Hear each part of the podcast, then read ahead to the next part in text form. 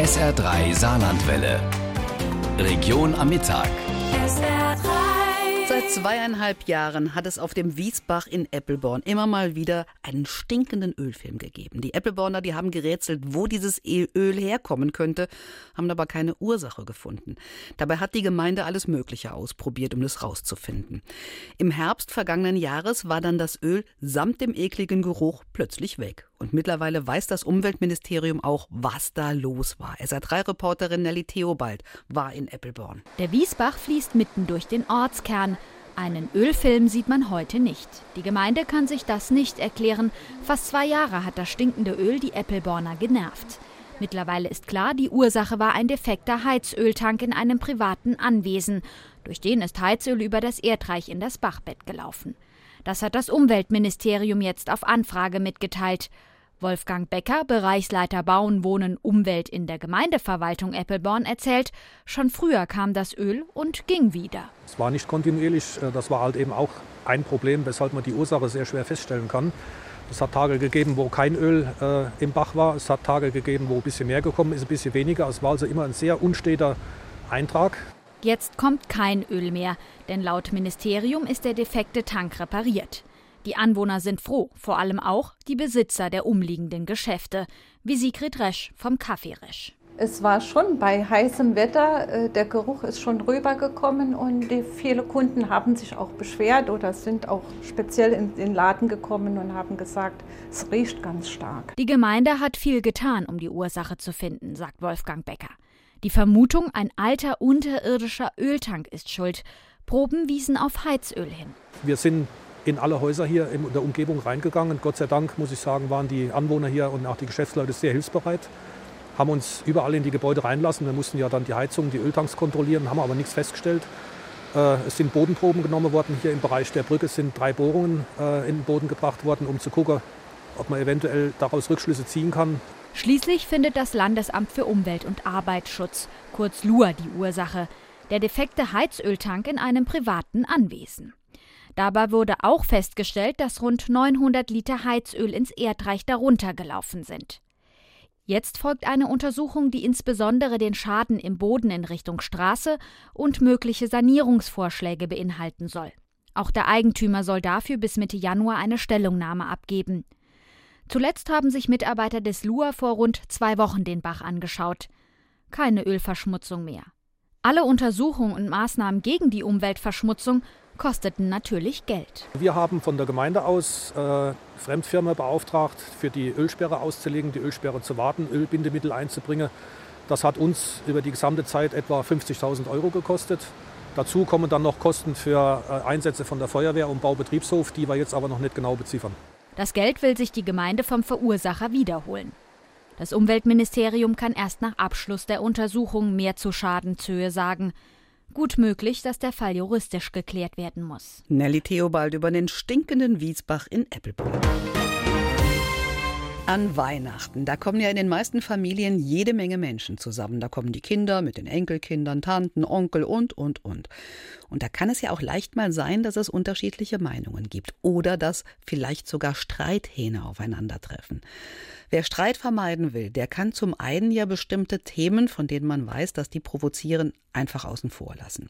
Sollte es aber trotzdem zu einer Diskussion kommen, kann eine kleine Regel wichtig sein, sagt die Diplompsychologin Carola Hoffmann. Nicht in dem Stil, du immer mit deiner Politik und kannst du nicht mal was anderes reden, sondern dann ist die Ich-Botschaft wieder hier angesagt, dass man sagt, ich würde gern über was anderes reden. Also, dass man von sich selber spricht und das dann klar macht, das ist auch weniger ein Angriffsmodus, eine Du-Botschaft ist immer ein Angriffsmodus. Also ganz einfache Regel. Ich möchte dies oder das oder ich habe das Gefühl das und nicht du bist immer.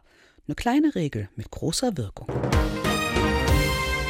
Das Saarland hat seit 71 Jahren eine eigene Verfassung. Vor 32 Jahren hat man dann als erstes deutsches Bundesland darin festgeschrieben, dass Europa und die europäische Integration ein Staatsziel ist. Gestern wurde über die Zukunft dieses Ziels geredet und eine Saarbrücker Resolution verabschiedet. Danach soll Europa ein einheitliches Wirtschaftsgesetzbuch bekommen.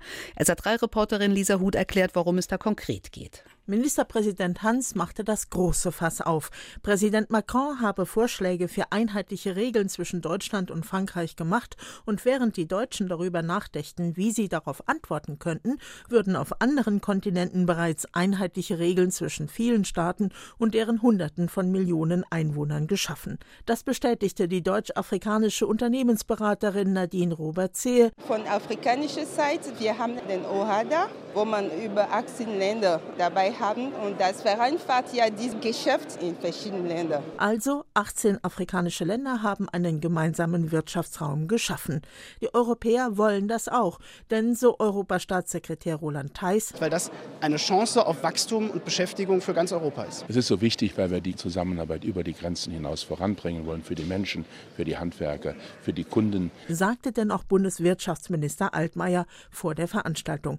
Gab sich während denn aber auch kritischer und so meinte der Europaabgeordnete Leinen hinterher. Peter Altmaier hat ja gesagt, seit 20 Jahren wird darüber diskutiert. Man soll nicht meinen, dass es einfach wäre. Das heißt, es wird noch mal 20 Jahre dauern. Also schöne Reden, aber nicht viel dahinter. Nein, sagten alle, die sich gestern Abend äußerten. Es gehe erst auch mal eine Nummer kleiner. Ministerpräsident Hans. Bevor wir jetzt ganz große Ideen spinnen, nach dem Motto, ein europäisches Wirtschaftsgesetzbuch auf den Weg zu bringen, müssen wir es versuchen, auf binationaler Ebene, also mit unseren französischen Nachbarn zusammen zu starten. Und dazu ist das Saarland erster Partner, das mit Frankreich voranzutreiben. Und das bedeutet, hier an der Grenze sollen Ideen entwickelt werden. So sieht es auch Daniel Hager vom deutsch-französischen Hager-Konzern in Blieskastel. Man muss wirklich an den Menschen dran sein, an den Bedürfnissen. Und ich glaube, da sind die Grenzregionen tolle Experimentierfelder. Und da müssen Berlin, Paris die Menschen hier in der Region machen lassen. Beispiel die allseits kritisierte Entsendungsrichtlinie. Die bedeutet etwa für saarländische Firmen, die in Frankreich Aufträge umsetzen wollten, so Oliver Groll von der IHK. Rein theoretisch muss jeder Auftragspapiere mit sich führen, einen Nachweis, dass er mit, per Arbeitsvertrag anständig bezahlt wird, dass er sozialversichert ist und die Höhe seines Lohns darf nicht unter dem französischen Mindestlohn liegen. Mit Tobias Hans stimmten die Anwesenden überein, dass nicht irgendwer am grünen Tisch irgendein Gesetz verabschieden sollte, sondern die Firmen vor Ort gefragt werden sollten, was notwendig sei und das Ganze dann in die Gesetzgebung einfließen solle. Und das alles für die Menschen in der Region. Anwesend gestern Abend, ohne dabei zu sein, waren etwa auch die Gilets jaunes. Über sie sprach der Gouverneur der Banque de France, François Villeroy de Gallo. Die Ungeduld der armen arbeitenden Klassen bezüglich der Kaufkraft, besonders wenn sich die Konjunktur erholt, und die Forderung nach Achtung und Teilhabe. Viele Französinnen und Franzosen waren gestern Abend unter den Gästen in der Kongresshalle. So die Generalkonsulin im Saarland, Catherine Robinet. Sie machte deutlich, dass es nie einfach für eine Regierung ist, einen Teil seiner Souveränität aufzugeben. Wegen der gemeinsamen Währung sollte es aber auch gemeinsame Regeln für die Wirtschaft geben, um die Wettbewerbsfähigkeit zu stärken. Es ging also hauptsächlich um Europa gestern Abend in der Kongresshalle. Über europäische Integration wurde gesprochen. Aber es gab auch noch einen heimlichen Star, hat mir Lisa Huth vorhin erzählt. Und den hat Roland Theis präsentiert. Seine gerade mal zwölf Tage alte Tochter, deren Foto er ganz stolz auf dem Smartphone gezeigt hat. Herzlichen Glückwunsch noch von SA3 Saarlandwelle. SR3 Top oder Flop? Top oder Flop. Das ist unsere Sicht der Dinge auf das regionale Geschehen während des ablaufenden Jahres. Klar, dass in diesem Jahr auch der ÖPNV wieder mit dazugehört. Die Große Koalition hat ja vor zwei Jahren ein ÖPNV-Gesetz beschlossen.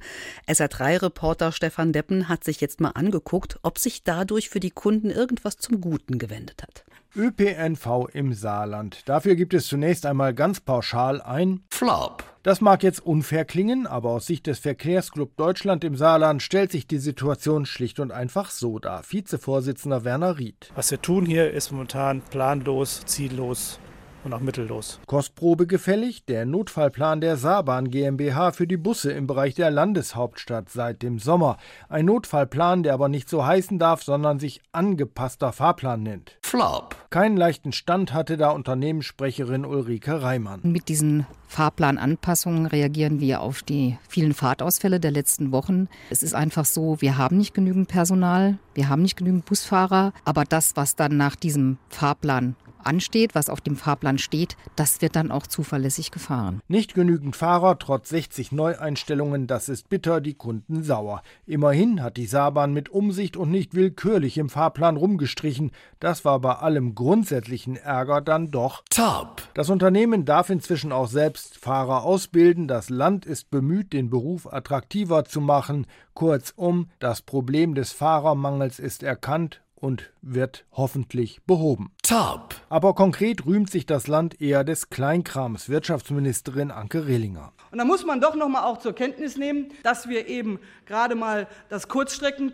den Kurzstreckentarif auf den Weg gebracht haben. Eine wichtige Forderung und die haben wir jetzt endlich auch erfüllt. Waben- und Kurztarif, das klingt eher nach Trostpflaster als großem Wurf. Flop. Verkehrsexperten und alternative Verkehrsverbände fordern mehr und bessere Verbindungen bei Bussen und auch Bahnen, etwa die Wiederinbetriebnahme stillgelegter Trassen. Geht nicht so einfach, sagt Staatssekretär Barke. Die gleichen Mittel, die wir einsetzen müssen, um die Tarifstruktur zu verbessern, die stehen uns auch nur einmal zur Verfügung, müssten wir alternativ einsetzen, um alte Strecken zu reaktivieren.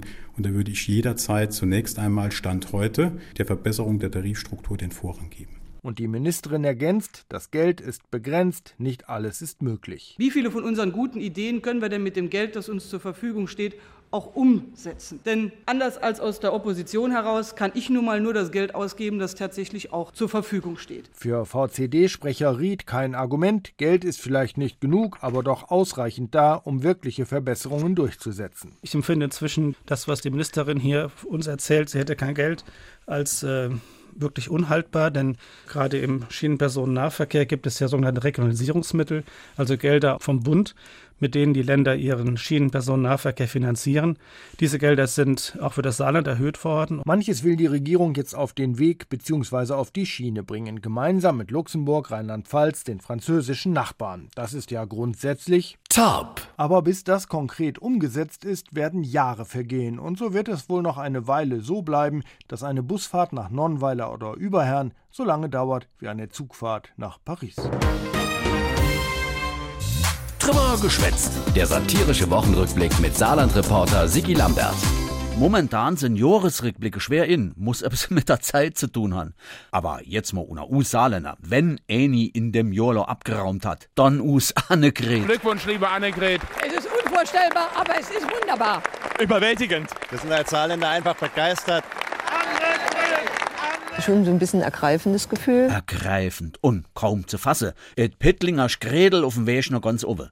Losgong ist es ja mit der gewonnenen Landtagswahl 2017. Ich freue mich natürlich jetzt von Herzen, dass so viele Saarländerinnen und Saarländer mit diesem Ergebnis deutlich gemacht haben, sie möchten schon noch, dass ich ein bisschen Ministerpräsident in ihrem Land bleibe und das nehme ich sehr ernst. Jo, hat sie wirklich sehr ernst geholt. Also, dass sie noch ein bisschen bleibt. Jetzt wissen wir, was sie damals mit ein bisschen gemeint hat. Ich kann, ich will, ich werde. Generalsekretärin. Weg war sie. Und dann ist alles ganz schnell gegangen. Da Schild Generalsekretärin war kaum angeschraubt im Konrad-Adenauer-Haus, hat die Merkel den Parteivorsitz hingeworfen. Es war mir eine Ehre. Und sofort wurde Annegret parat. Die Parteivorsitzende hat Platz gemacht. Platz, peng, zack. Innerhalb vom Jahr zuerst Generalsekretärin, dann CDU-Vorsitzende und demnächst. Äh also wenn ich ähm, nicht glauben würde, dass äh, ich ähm, auch ähm, Bundeskanzlerin äh, kann, dann hätte ich mich nicht um den Parteivorsitz bewerben dürfen. Jo, nee, ist klar. Heute back ich, morgen brau ich, übermorgen hole ich der Kanzlerin ihr Amt. Ach, wie gut, dass niemand weiß, dass ich Turbogredel heiß. Ja. Ob das am Ende des Tages so kommt? Wär's man nicht, well. Am Ende des Tages äh, ähm, äh, ist es oft schon dunkel. Und wenn es dann am Anfang des Tages nochmal hell wird, reibt sich die Berliner Politik die Aue und sieht, Ei, wer hat denn da die wichtigste Ämter in der Bundesregierung? Ich sage nur Saarland. Allmählich dämmert's denn in Berlin. Et Annegret aus Pittlinge Kanzlerin, der Dick Pitt aus Saloy Wirtschaftsminister und der Glenn Heiko, der Außenminister aus Elm. Der ist auch Saarländer. Echt? Nee, oder? Maas ist auch Saarländer. Die Saarländer in der Spitze, das wird jetzt allmählich unheimlich. Also, Also, wenn jetzt demnächst noch der Matthias Maurer aus St. Wendel auf den Mond flieht, haben wir wirklich das Ganze. Also, fast. Nur der durchgedreht Pelzer in Washington, der misst noch vom Saarländer abgelöst gern. Dann wäre eigentlich alles soweit in Reihe. Komm, ey, geh mir bloß fort. Sie finden unseren Saarland-Reporter natürlich auch wieder im Podcast auf sr3.de.